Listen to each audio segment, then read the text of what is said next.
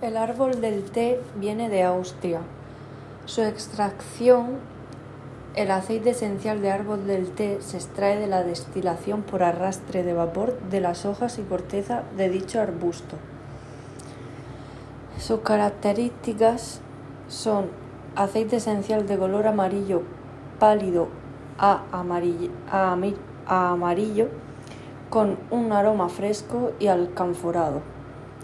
Solo debe ser utilizado por vía tópica, no debe ser ingerido ni entrar en contacto con los ojos.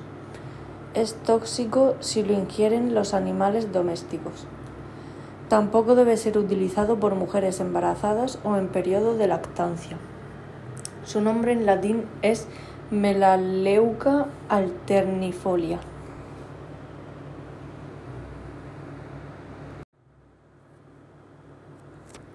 El árbol del té viene de Austria.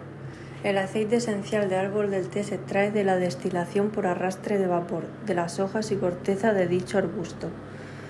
La característica del aceite esencial es que el aceite esencial es de color amarillento, pálido o amarillo, con un aroma fresco y alcanforado.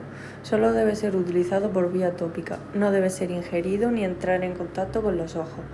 Es tóxico si lo ingieren los animales domésticos.